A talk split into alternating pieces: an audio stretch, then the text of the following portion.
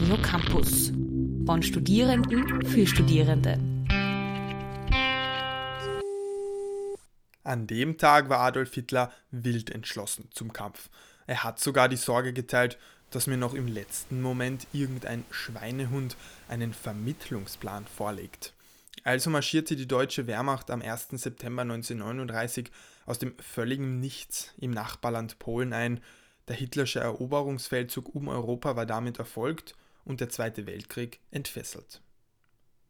Ich heiße Martin Rauder und euch recht herzlich willkommen zu meiner ersten Radio Campus Sendung Teach the Speech. Wie der Name schon durchklingen lässt, werde ich euch von jetzt an jede Stunde eine mehr oder weniger berühmte, aber auf jeden Fall historisch sehr prägsame Rede vorstellen. Ihr habt schon recht, das klingt nach einer Sendung mit, mit sehr viel Belehrungscharakter. Den werde ich aber versuchen, mit der einen oder anderen Anekdote und etwas humoristischem Einsatz meinerseits zu lockern. Ja, viele der Ansprachen, die kennt ihr vermutlich schon. Da wären beispielsweise Saga wie I Have a Dream vom ehemaligen Bürgerrechtsaktivisten Martin Luther King oder The Ladies Not for Turning von der ersten Premierministerin des Vereinigten Königreichs namens Margaret Thatcher. Jetzt ist es aber so, dass es einfach zu viele gute Reden in der Vergangenheit gegeben hat, als dass man sich jede zu Gemüte führen, geschweige denn auch merken könnte. Deshalb habe ich mich hingesetzt und die meines Erachtens bekanntesten und spannendsten politischen Rednerinnen und Redner herausgepickt, die mit ihren Worten die Welt grundlegend verändert haben. Ob zum Guten oder zum Schlechten, das sei einstweilen dahingestellt. Starten werde ich, wie ich auch in den Eingangsworten schon melodramatisch anklingen lassen wollte, mit dem Beginn des Zweiten Weltkriegs. Danach werde ich mich dann von Sendung zu Sendung chronologisch bis in die Jetztzeit vorarbeiten. Eines sei aber noch vorausgeschickt, so sehr ich auch um eine geschlechtlich ausgewogene Wahl meiner Rednerinnen und Redner bemüht war, bleibt es leider eine historische Tatsache, dass in früheren Jahren zumeist Männer am Rednerpult gestanden haben. In Zukunft schaut die Sache dann hoffentlich ganz anders aus. Jetzt aber zum eigentlichen Thema.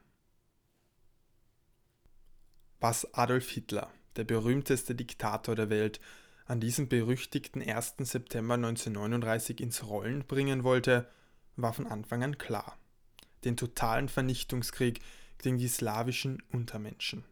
Außerdem war es eine Form der geopolitischen Überlegung, denn mit der Eroberung Polens strebte der 50-jährige Reichskanzler eine Germanisierung des Ostens an und er wollte neuen Lebensraum und neue Agrargebiete gewinnen. Aus diesem Grund plante Hitler den regelrechten Blitzkrieg gegen den Anrainerstaat Polen schon seit Monaten voraus. Bekannt wurden diese streng geheimen Vorkehrungen später unter dem Decknamen Fall Weiß. Begonnen hat Hitler dieses Unterfangen damit, dass er seinen Gegner Polen mit unannehmbaren Forderungen provoziert hat. Die SS, die Schutzstaffel, nutzte er später, um einige Zwischenfälle einzufädeln. Dann machte sich die Wehrmacht auf, um in das schutzlose Nachbarland des Deutschen Reiches einzumarschieren. Schutzlos der Realität ausgesetzt, für Hitler selbst war das in seinen früheren Jahren an der Tagesordnung. Als Heranwachsender scheint sich der 1889 in Braunau geborene Beamtensohn im Leben überhaupt nicht zurechtzufinden. Das zeigen beispielsweise Wiener Meldezettel, auf denen er sich einmal als Student, ein anderen Mal als Künstler, dann wiederum als Schriftsteller einträgt. Und das alles wahrheitswidrig. Vor dem Ersten Weltkrieg verkauft er dann Bilder in Bierstuben und Kaffeehäusern, haust in Männerheimen und Asylen und die Wiener Akademie der Bildenden Künste beendet Hitlers Karriere als Maler, bevor sie überhaupt beginnen konnte. Sogar sein Kriegsdienst bringt zwar etwas Struktur ins Leben, nennenswerte Beförderungen, die bleiben aber aus. Spannend ist auch, dass der junge Mann den frühen Tod seiner Eltern ziemlich problemlos verkraftete. Genauso unbekümmert schienen ihn der Absturz in die totale Geldnot wie auch die für jeder Mann und jede Frau traumatischen Erfahrungen des Ersten Weltkrieges zu lassen. Zusammengefasst findet sich der junge Hitler, ein träger und zugleich sprunghafter Mann, also in einer prekären sozialen Lage wieder. Seine Lebensentwürfe, die scheitern unentwegt. Doch wie war es nun möglich, dass ein enthemmter Opernliebhaber und ein obdachloser Postkartenmaler zum größten Völkermörder der Menschheitsgeschichte wurde? In folgendem Punkt scheinen sich viele Biografinnen und Biografen einig zu sein. In seiner Kindheit lässt sich die Antwort jedenfalls nicht finden. Der Knabe mit Seitenscheitel und einem verschlossenen Blick posiert zwar schon auf alten Klassenfotos merkwürdig hochmütig, nach derzeitigem Wissen gibt es allerdings keine Anzeichen einer perversen Sexualität, eines fehlenden Geschlechtstriebs oder einer unterdrückten Homosexualität. Was Hitler vermutlich zu dem Mann machte, der ihn zu trauriger Berühmtheit verholfen hatte, war ein gründlichst geplantes Projekt. Und zwar, salopp gesagt, die Geschichte seines Lebens zu beherrschen, wenn schon nicht das Leben selbst. Wir machen einen kleinen Zeitsprung und sind beim Beginn von Hitlers Karriere. Zu diesem Zeitpunkt stand der spätere NSDAP-Superstar überhaupt nicht gerne im Rampenlicht und vermied folgerichtig und womöglich auch jegliche öffentliche Fotografie. Es wird sogar eine Prügelei zwischen Hitler und einem Pressefotografen kolportiert, weil der ihm die negative nicht aushändigen wollte. Der emporsteigende Hitler hat von einigen besonderen Fähigkeiten profitiert, wie zum Beispiel einer raschen Auffassungsgabe oder einem sehr guten Gedächtnis. Er war ein begabter, massenbegeisternder Redner mit einem bewussten Auftreten und ja, auch einem schauspielerischen Talent. Außerdem hat er so etwas wie Charisma entwickelt, mit dem er Menschen selbst in kleinsten Kreisen für sich einnehmen konnte. Und er war charmant, vor allem wenn er sich über Malerei, Theater oder Musik unterhalten hat. Aus politischer Sicht kam Hitler zugute, dass er Schwächen bei der Gegnerin bzw. beim Gegner ausfindig machen und sie auch geschickt ausnutzen konnte. Genauso geschickt vereinte er rechte Strömungen. Des Weiteren dachte er stets positiv, so zumindest die Überlieferungen. Er hat Niederlagen also schlicht und einfach in Siege umgemünzt. Da wird es auch verständlich, warum sein kurzer Gefängnisaufenthalt nach einem gescheiterten Putschversuch in München seiner Selbstdarstellungskunst keinerlei Abbruch getan hat. Der vergleichsweise junge Politiker und Chef einer ebenso jungen, radikalen und entschlossenen Partei galt vielen frustrierten Menschen zu dieser Zeit als Hoffnungsträger auf Wandel, als Hoffnungsträger auf einen Neustart Deutschlands. Hitler verstand es letzten Endes wie kein anderer, beziehungsweise wie keine andere, gegen die verhasste Republik zu mobilisieren. Er verstand es sogar so gut, dass er Millionen Menschen dazu bewegen konnte, einen Weltenbrand hinzunehmen oder gar aktiv daran teilzunehmen. Bevor wir jetzt zur angekündigten Rede des Reichskanzlers übergehen, möchte ich euch eine kurze Musikpause gönnen, und zwar mit der Band The Cranberries und dem Lied Zombie. Inspiriert wurde der Song zwar von den Bombenanschlägen der militanten IRA und der Tötung zweier Kinder, ich habe ihn aber ausgewählt, weil sich der Text auf die Weltkriegsjahre uminterpretieren lässt. Schließlich geht es um das gebrochene Herz einer Mutter oder den Kampf mit Panzern und Bomben. Den Überfall auf Polen leitete der NSDAP-Starredner Hitler mit einer Ansprache vor dem Deutschen Reichstag ein. Diese ist auch im Großdeutschen Rundfunk und der Wochenschau übertragen und für die Weltöffentlichkeit übersetzt worden. Er beginnt seine wutentbrannte Rede damit, dass das deutsche Volk durch den Versailler Vertrag unter unerträglichen Zuständen leide. Er selbst habe Polen gebeten, diese Zustände aufzuheben, doch Polen hätte keine Anstalten gemacht, dem ach so kulanten Deutschland entgegenzukommen. Sein zweites Argument, warum Polen angegriffen werden müsse, war das provokante Verhalten des Landes. Deutsche Minderheiten in Polen wären entrechtet und misshandelt worden und es hätte Grenzzwischenfälle gegeben. Dazu muss erwähnt werden, dass die NS-Propaganda schon seit dem Frühjahr 1939 versucht hat, antipolnische Ressentiments in der Bevölkerung zu schüren. Im August berichteten die Zeitungen und der Rundfunk nahezu täglich von angeblichen Grenzverletzungen und Gewaltanwendungen der Polen an der dortigen deutschen Minderheit. Hitler rechtfertigte den Einmarsch also als Verteidigungsmaßnahme, als Gegenangriff. Schließlich hätte Polen den Rundfunksender Gleiwitz in Schlesien angegriffen. Dieser Überfall war allerdings nur vorgetäuscht und eine von vielen fingierten Aktionen der Schutzstaffel. Tatsächlich wurden einfach drei tote KZ-Häftlinge in polnische Uniformen gesteckt. Der Deckname dieser Operation Unternehmen Tannenberg. Zu guter Letzt rechtfertigte Hitler den Angriff Polens damit, dass er doch lediglich die Grenzen des Deutschen Reiches sichern und die friedliebende Beziehung zu Polen wiederherstellen wolle. Jede einzelne dieser drei Argumentationsstränge ist in der Forschung mittlerweile widerlegt. Der Diktator dankte in weiterer Folge dem faschistischen Italien für seine Unterstützung, die Einmischung Großbritanniens und Frankreichs in den Konflikt, die verstand der Diktator allerdings nicht. Was der Mann aus dem Führungspunker jedoch sehr wohl zu verstehen vermochte, war die mediale Veränderung der Welt nach dem Ersten Weltkrieg. Die Weimarer Republik, also das Deutsche Reich in der Zwischenkriegszeit, war geprägt von einer exklamatorisch aggressiven Presse. Adolf Hitler fühlte sich in einer solch lauten Kultur pudelwohl. Sein Faible für das Theater und Richard Wagners Musik inspirierten ihn und machten ihn zum Meister der Inszenierung, zum Meister der Aufmerksamkeitsgenerierung. Wer ihn fotografieren durfte, bestimmte genau einer, er selbst. Weniger rampenlichtfreundlich dafür Hitler als Privatmensch. Bis heute ist der Biografen ein blankes Rätsel. Persönliche Eigenschaften werden dem Demagogen de facto abgesprochen. Ein Leben schien er selbsternannte Führer nicht zu führen. Man beachte bitte mein Wortspiel. Vielmehr inszenierte er sein Leben. Der Diktator höchstpersönlich sah das naturgemäß ganz anders. Seiner Freundin Adelheid Klein schrieb er 1934, ich glaube, mein Leben ist der größte Roman der Weltgeschichte. Doch auch Vertraute des Reichskanzlers gehen hart mit ihm ins Gericht. Sie hätten in ihm nicht das Zeug zum Vorgesetzten erkannt, beschreiben seine Haltung als nachlässig, und wenn man ihn was fragte, antwortete er nicht militant kurz. Ein starkes Motiv oder eine lebendige Triebkraft? Fehlanzeige. Vielmehr galt er als Müßiggänger und Langschläfer. Wie das mit einem autoritären Charakter zusammenhängen könnte, man weiß es nicht.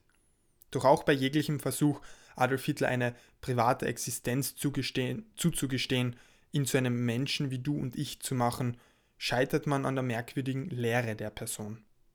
Man kann den Antisemiten Hitler letzten Endes als Unperson, als monströsen und fehlgeleiteten Menschen oder einfach als Mann mit nicht entfalteten Möglichkeiten und unerreichten Zielen verstehen. Seine Verbrechen an der Menschheit werden dadurch jedenfalls nicht kompensiert.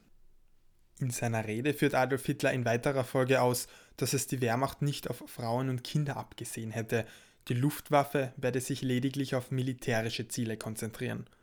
Wer das als glatte Großzügigkeit zu verstehen vermag, wird mit den nächsten und wohl berühmtesten Sätzen Hitlers an die brutale Realität erinnert.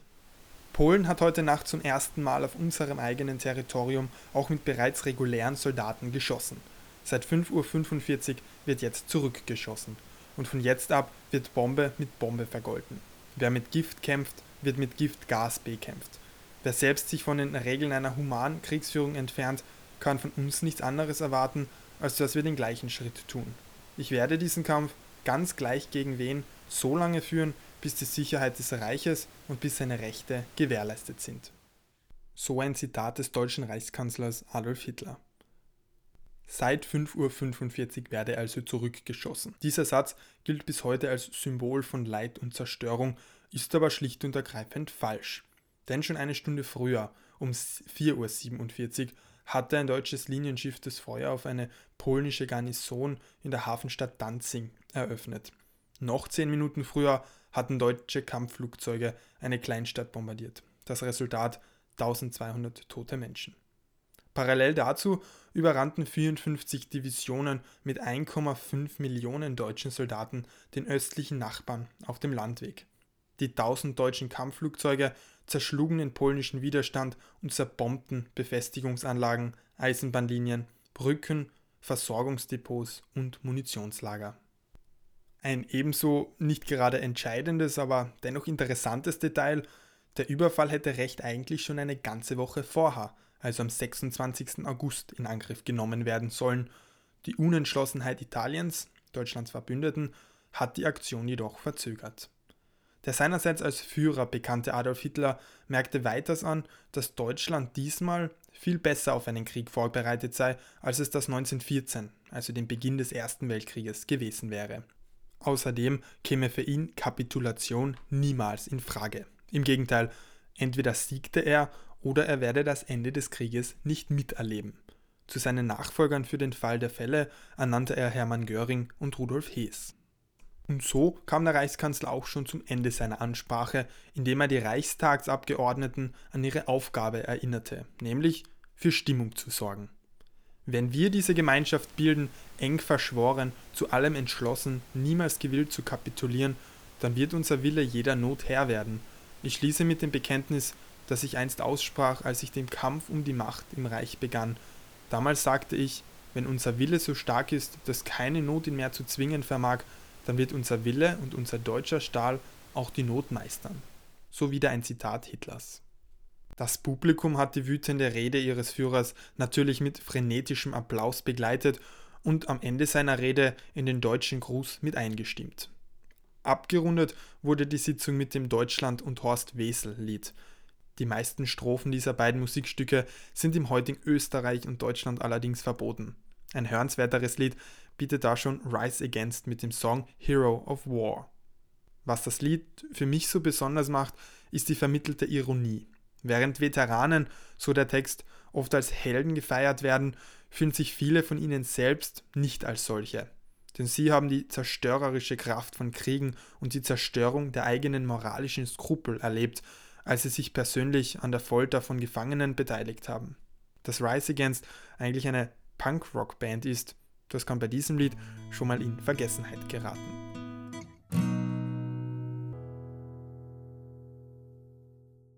Adolf Hitlers Rede war geprägt von schwarzer Rhetorik.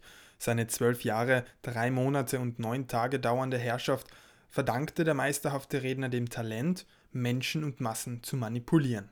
Zwar mag seine Gestik und Mimik heute vielen als zu expressiv gelten, damals hat diese Form der Kommunikation aber bestens funktioniert.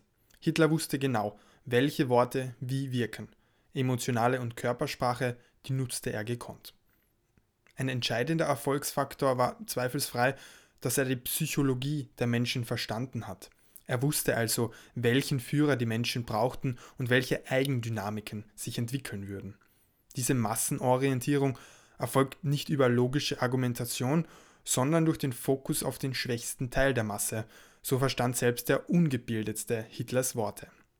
Zudem passte er sich und seine Reden an die Zuhörerschaft an. Es machte also einen Unterschied, ob er für Soldatinnen und Soldaten, Arbeiterinnen und Arbeitern oder politischen Vertreterinnen und Vertretern gesprochen hat. Damit Hitler aber auch Wählerstimmen von Intellektuellen dazu gewinnen und widersprüchliche sowie menschenverachtende Taten rationalisieren konnte, war eine logische Grundlage notwendig. Diese verschaffte er sich mit der sogenannten Scheinlogik, also wenn-dann Schlussfolgerungen und mit dem Wort weil. So überzeugte er auch ohne Sachargumente. Wer bei der Textinterpretation im Deutschkurs etwas aufgepasst hat, der kennt auch sie, die Stilmittel. Auch von diesen machte der letzte Diktator der deutschen Geschichte Gebrauch. So bediente er sich beispielsweise Anaphern, also gleichen Satzanfängen, Antithesen, der Hervorhebung von Kontrasten oder der Exklamatio, der letzte Ausruf am Ende einer Rede, der hat also gesessen. Hitler baute in seine teilweise sehr, sehr langen Reden ständige Wiederholungen ein und machte so den Inhalt zur Realität der Menschen. Schon vor dem Redestart machte er oft minutenlange Pausen, um die Aufmerksamkeit zu sammeln und den ersten Satz stärker hinüberzubringen. Der Reichskanzler nutzte die Rede zuvörderst, um nicht den Anschein eines Kriegstreibers zu machen. Seine Truppen sind nämlich in einer Zeit in Polen einmarschiert, in der Frankreich und England noch eifrig zu vermitteln versucht haben. Und die Rede Hitlers war de facto eine Lüge. Der Überfall war nämlich keine spontane Reaktion auf Sticheleien des schwächeren Polen, sondern eine von langer Hand geplante Aktion. Schon im August desselben Jahres wurde ein Nicht-Angriffspakt mit der Sowjetunion, dem heutigen Russland, geschlossen. Dieser hielt schwarz auf weiß fest, dass sich die Erzfeinde im Kriegsfall unterstützen und nicht gegenseitig angreifen würden. Keine zwei Wochen nach der Unterzeichnung dann der Angriff auf Polen von deutscher Seite. Darüber hinaus gab der Reichskanzler vor, die Gefahren und das Leid der Soldaten zu teilen. Nicht umsonst trug er an diesem Tag, als er seine Rede hielt, eine feldgraue Uniform ohne Rangabzeichen. Ein kurzer Blick in die noch entferntere Vergangenheit zeigt, dass er sich diesen rhetorischen Trick von Größen wie Caesar, Alexander dem Großen oder Napoleon abgekupfert hat. Aufs theatralischste inszenierte er sich also als erster Soldat des Reiches. Wieder ein Zitat Adolf Hitlers. Ich verlange von keinem deutschen Mann etwas anderes, als was ich selber über vier Jahre freiwillig bereit war, jederzeit zu tun. Es soll keine Entbehrung in Deutschland geben, die ich nicht selber sofort übernehme. Mein ganzes Leben gehört von jetzt ab erst recht meinem Volk. Ich will nichts anderes jetzt sein als der erste Soldat des Deutschen Reiches. Und auch auf seine Klamotten deutete er bewusst hin. Ich habe damit wieder jenen Rock angezogen, der mir einst selbst der heiligste und teuerste war. Ich werde ihn nur ausziehen nach dem Sieg, oder ich werde dieses Ende nicht erleben. Zwei Tage später machte er sich in seinem Sonderzug tatsächlich nach Polen auf und startete eine Reihe sogenannter Frontfahrten. Ich würde euch jetzt gerne ein weiteres sehr passendes Lied zum Thema Krieg vorstellen, und zwar heißt es 100 Mann und ein Befehl. Die englische Originalversion wurde 1966 von Robin Moore geschrieben und war im selben Jahr die meistverkaufte Single in den Vereinigten Staaten. Ich werde euch die englische wie auch die deutsche Version vorstellen, weil der Text in den unterschiedlichen Sprachen unterschiedlich interpretiert wird. The Ballad of the Green Beret, wie es im Original heißt, ist eine Hymne auf eine Spezialeinheit der US-amerikanischen Armee, die sogenannten Green Berets. Im Deutschen, gesungen von Heidi Brühl, geht es hingegen um die Sicht eines Mädchens, das auf ihren Freund, einen Soldaten wartet und den Sinn des Krieges in Frage stellt. Kleiner Nachsatz, vor allem die englische Version wird oft diskutiert, weil es zum einen ein Antikriegslied ist zum anderen aber sehr wohl Soldaten verehrt.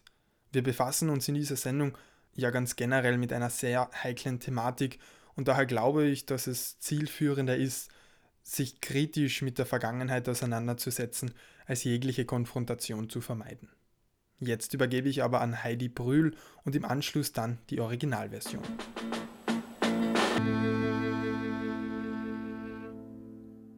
Eine Frage, die sich bei dem Ganzen noch auftut, ist, was eigentlich die ganzen nicht beteiligten Staaten während diesem doch sehr verheerenden Einmarsch der Deutschen in Polen gemacht haben.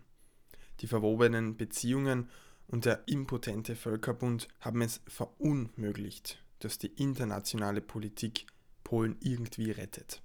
In London und Paris hat man sich aus purer Überforderung auf eine Beschwichtigungspolitik geeinigt. Einzig und allein für Danzig, das erste Angriffsziel der Deutschen, zu sterben das wollten die Franzosen und Briten dann auch wieder nicht. Sie missachteten dabei völlig, dass es um weitaus mehr gegangen ist als nur um Polen. Sie erklärten dem Deutschen Reich am 3. September zwar den Krieg, beschränkten die militärischen Operationen aber auf die See. Die Vereinigten Staaten gaben ihre Neutralität bekannt. Der Blitzkrieg gelang und nach gerade einmal vier Wochen kapitulierte das zerbombte Warschau, vorhersehbarerweise, denn Polen konnte gerade mal ein Drittel der deutschen Panzer und ein Fünftel der deutschen Flugzeuge aufbieten. Technik und Taktik, die waren veraltet. Dazu kommt, dass Polen der östliche Verbündete in den Rücken gefallen war. Wie zwischen Hitler und Stalin, den beiden prägendsten Diktatoren zur damaligen Zeit, vereinbart wurde, besetzten auch die Sowjets weite Teile Polens. Bevor ich jetzt zum letzten Teil meiner Sendung komme, möchte ich euch noch einen bekannten amerikanischen Volks- und Gospel-Song vorstellen, der teils sogar zu den 100 besten westlichen Liedern der Geschichte gezählt wird. Wayfaring Stranger stammt aus dem frühen 19. Jahrhundert, der Texter oder die Texterin ist allerdings unbekannt. Das Lied handelt von einer klagenden Seele auf der Reise durch nichts Geringeres als das Leben. Es ist üblich bei Volksliedern, dass es viele Interpretationen des Textes und auch Versionen des Liedes gibt. Ich bin durch das 2019 erschienene Weltkriegsdrama 1917 auf das Lied aufmerksam geworden, in dem es als Klagelied eines Soldaten interpretiert wird. Die meines Erachtens beste Version hat einst Johnny Cash gesungen.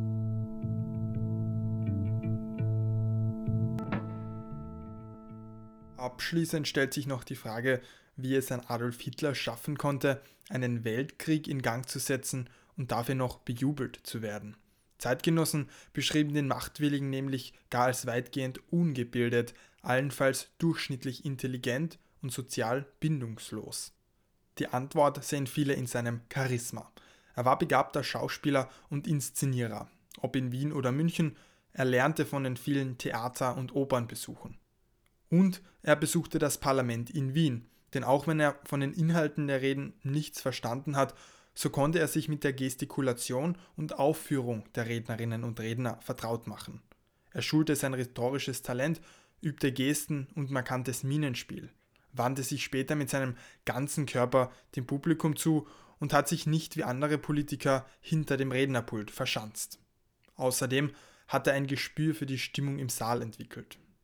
Was ihn letzten Endes aber tatsächlich zu einem charismatischen Führer gemacht hat, das war seine Rolle als Integrationsfigur.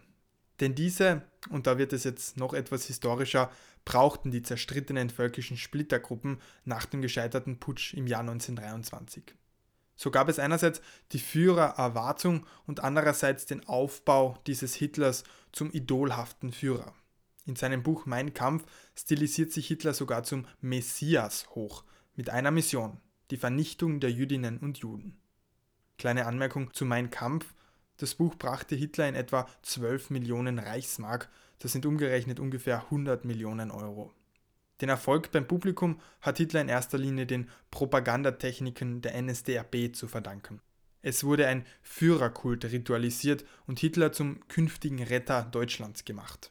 Die Partei veranlasste es auch, dass er in geschlossenen Auditorien sprechen konnte. Das heißt, die Menschen wurden ausgewählt, Eingangskontrollen durchgeführt. Später hat man auch Reisegesellschaften zusammengestellt. Zum Parteitag nach Nürnberg beispielsweise durfte also nur ein treuer Parteigenosse, der auch genügend Potenzial zum Jubeln hatte. Die deutsche Kriegserklärung und der Blitzkrieg gegen Polen im Jahre 1939, die gelten als Ouvertüre eines globalen Infernos mit erschreckender Bilanz. Der Zweite Weltkrieg brachte 60 Millionen Menschen den Tod und das in einer Zeitspanne von sechs Jahren und einem Tag. Selbst Zynikerinnen und Zyniker sehen es bloß als schwachen Trost, dass jenes größenwahnsinnige Land, das in Polen einmarschierte, letzten Endes selbst in Trümmern lag. Ausgebrannt, ausgeblutet und ausgehungert. Oder wie es Jürg Dedial in der Neuen Züricher Zeitung ausdrückte, jene, die jetzt im Rausch der Siegesgewissheit den Nachbarn Polen einfielen, müssten bald erkennen, dass sie nichts gewonnen, dafür aber alles verloren hätten. Dass Deutschland heute zu den wohlhabendsten Staaten unserer wunderbaren Erde zählt, sorgt vielerorts für Erstaunen, wenn gar Entsetzen. Denn es zeigt, dass man eine Welt in Schutt und Asche legen kann und die einzige Strafe dafür ist ein Wirtschaftswunder. Doch das ist wohl eine andere Geschichte. Damit sind wir auch schon am Ende angelangt. Ich möchte euch aber zum Schluss trotzdem noch ein Lied der früheren englischen Rockband Colonial Backshot vorstellen, nämlich Six Day War. In diesem Stück geht es um gescheiterte Verhandlungen, die zum Krieg führen. Daraufhin findet sich eine jede und ein jeder im Schutzbunker wieder, hört ein Pfeifen über dem Kopf und ein Beben unter den Füßen. Und das alles innerhalb von nur sechs Tagen. Ich habe mir zugegebenermaßen überlegt, die 60 Minuten auszunutzen und noch einige interessante Details mit euch zu teilen Allerdings glaube ich, dass es in der Stunde schon sehr viel und vermutlich auch genug Informationen gegeben hat. Außerdem, und das war mir eben wichtig, möchte ich euch die letzten paar Minuten eher schenken, um vielleicht doch über die damalige Zeit noch einmal zu reflektieren. Denn auch wenn so etwas wie damals für immer der Vergangenheit angehören soll, darf es niemals in Vergessenheit geraten.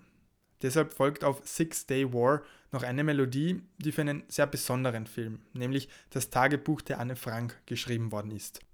Anne Frank, ein junges Mädchen, das die Folgen von Hitlers Rede an diesem 1. September 1939 auf grausamste Weise zu spüren bekommen hat. Ich darf mich bedanken, dass ihr bis zum Schluss zugehört habt, hoffe, dass ihr in meiner ersten Sendung Teach the Speech etwas Wissen dazu gewinnen konntet und ich würde mich freuen, wenn ihr nächstes Mal wieder mit dabei seid. Bis dahin, Macht's es gut und für euch.